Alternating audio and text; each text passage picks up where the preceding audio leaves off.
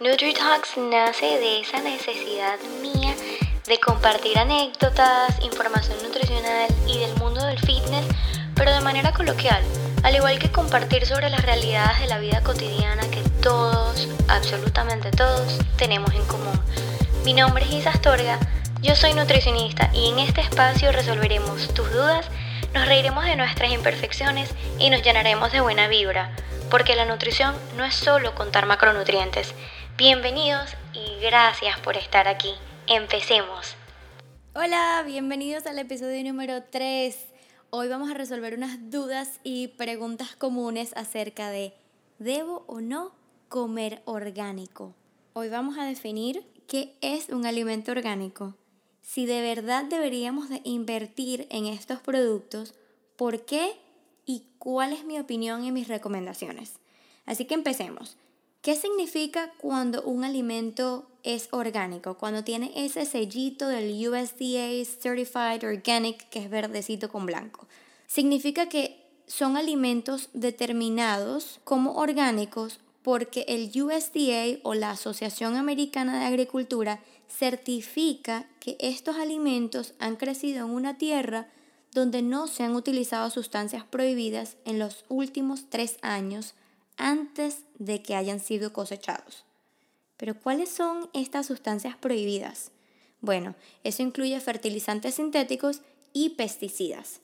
Ahora, cuando se trata de carnes, requiere que el animal haya sido criado en condiciones óptimas y naturales, como por ejemplo que se hayan alimentado de pasto y sin antibióticos u hormonas. Eso quiere decir que si el animal se llegó a enfermar en algún momento, no se le dieron antibióticos para que esa enfermedad pasara. O que si se le hayan dado antibióticos a estos animales para salvarlos de esa enfermedad, automáticamente esa carne no puede ser considerada como orgánica. Para otros alimentos procesados, ser denominados como orgánico tienen que estar libres de preservativos artificiales. Eso incluye colores, sabores y que todos los ingredientes en ese alimento procesado sean orgánicos. Y es aquí en donde entran los alimentos como los yogures, las mermeladas, que por ejemplo el yogur para ser denominado orgánico quiere decir que la leche que se está utilizando es también orgánica. Al igual que las mermeladas, la fruta que se utilice para esa mermelada debe ser orgánica. Ya con esta información nos podemos dar cuenta de que definitivamente comer alimentos orgánicos tiene muchos beneficios. Se han realizado muchísimos estudios científicos en los cuales determinan que los alimentos orgánicos contienen más nutrientes como antioxidantes, vitaminas y minerales. El hecho de que no tengan estos aditivos químicos, que no sean genéticamente modificados y además estén lejos de antibióticos y hormonas, van a efectivamente ayudar a nuestra salud a largo plazo. Sin embargo, se ha creado un concepto erróneo de que comer alimentos orgánicos significa que éste puede estar libre de grasas o de azúcares procesadas. Por eso siempre, siempre, siempre los invito a que lean la tabla nutricional y la sección de los ingredientes. Si tienen duda de esto, yo tengo un post en Instagram, acuérdense, arroba de FitAlmond, donde pueden encontrar tips de cómo leer una tabla nutricional. Sí es cierto que los alimentos orgánicos son más saludables, mas no quiere decir que no contienen ingredientes que también van a encontrar en otros productos. Es decir, el azúcar va a seguir siendo azúcar, va a tener el mismo contenido glicémico, sea orgánica o no sea orgánica. Con esto les digo que si tú decides comprar orgánico, pues maravilloso, te aplaudo de verdad, estás haciendo algo bueno para ti, estás yendo un paso más allá para cuidar tu cuerpo de todo lo tóxico. Pero esto no quiere decir que debemos abusar, porque como dice mi abuelita, ni muy muy ni tan tan. Eso sí, debemos comer lo más limpio posible. Y esto incluye tratar de comprar lo que más se pueda dentro de nuestro presupuesto que sea orgánico. Y les soy sincera, yo lo veo como una inversión a largo plazo. Saber que ahorita, en este momento, estoy comiendo lo más limpio posible podría darme una vida más larga y con menos probabilidades de enfermedades a largo plazo yo creo que es una situación de ganancia de cualquier forma que yo lo quiera ver. Porque si hay algo que sí sabemos en verdad, es que los productos orgánicos tienden a ser súper costosos. Y muchísimas veces nos desviamos y vemos ese producto orgánico y dices, no, no, no, no, no, ese no, ese no, el orgánico no, agarra el otro, eso es muy caro. Y les juro que yo soy la primerita que, aún yo con estos conocimientos sabiéndolo, yo voy al supermercado y voy a comprar algo y digo, uy, no, es que orgánico es mucho más caro. Pero entonces es como que una pelea interna todo el tiempo. Y es que yo sé, porque cuando eres el encargado o la encargada de hacer el mercado en tu casa y tienes en tu mano el presupuesto, tienes que ser cuidadoso de cómo lo gastas.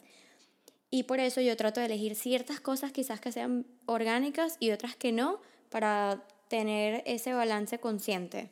Y por eso quiero compartir hoy contigo una lista de alimentos de los cuales debes tratar siempre de comprar que sean orgánicos.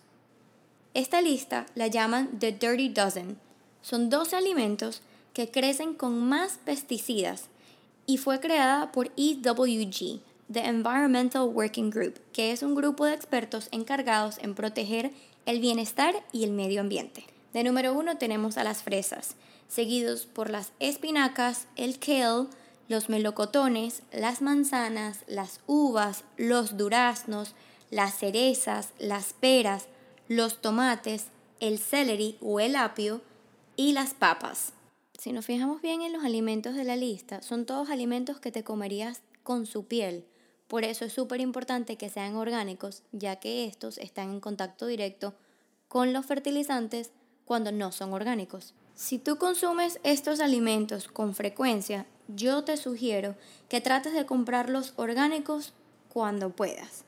Otras recomendaciones de productos orgánicos que debes consumir si tiendes a comerlos todos los días, como yo, son los huevos y el pollo. Trata de que los huevos sean orgánicos y pasture raised o huevos de pastoreo. Ok, Isa, ya sé cuáles son los que tengo que comer a juro y porque sí, o por lo menos tratar en lo más posible comer orgánicos. Pero ¿cuáles puedo comer o comprar que no sean necesariamente orgánicos? Pues les cuento que el EWG también creó la lista de los Clean 15, que son los 15 alimentos más limpios que puedes comprar y no tienen que ser orgánicos. Y el número uno de esta lista de Clean 15 es mi favorito y mi más amado, el aguacate, seguido por el maíz, la piña, las cebollas, la papaya o lechosa, como decimos en Venezuela, los petit pois o las arvejas, la berenjena, los espárragos, el coliflor, el melón, el brócoli, los champiñones, el repollo, el melón dulce, que acá le dicen honeydew melon, y por último el kiwi. Ahora, ¿cuáles son mis recomendaciones para que puedan consumir más productos orgánicos sin tener que romper el cochinito. Traten de comprar alimentos, frutas y vegetales que estén en temporada. Es decir, traten de revisar en internet, en Google y coloquen el mes en el que están y ven cuáles son las frutas o vegetales que están en temporada para ese momento. Tienden a estar, uno, más frescas y dos, más baratas. Mi otra recomendación es quizás ir a sitios como Fresh Markets que venden productos que son cosechados en el área. Otra recomendación es comprar la marca orgánica del supermercado a donde van. Por ejemplo, si compran en Publix, tratar de comprar la marca Greenwise. O por ejemplo, en Costco, la marca Kirkland, la opción orgánica. Estas tienden a ser un poco menos costosas. Entonces, en conclusión, mientras más orgánico puedas comer, más libres de químicos y toxinas estaremos.